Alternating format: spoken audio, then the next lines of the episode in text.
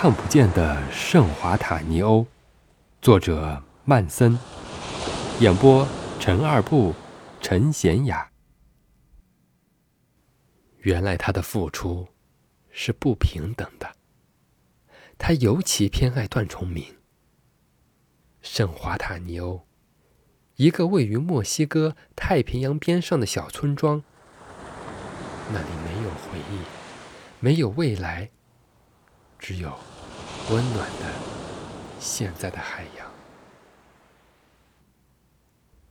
段崇明来到这里，想起《游璀璨日记》里的最后一句：“我是一个没有回忆，也没有未来的人。我只有现在。”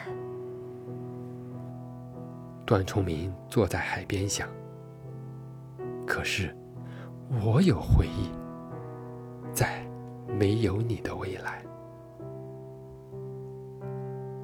我长大一定要出人头地，要怎样？要有钱，要有车，要有知识，要有担当，要孝敬长辈，要和喜欢的人永远在一起。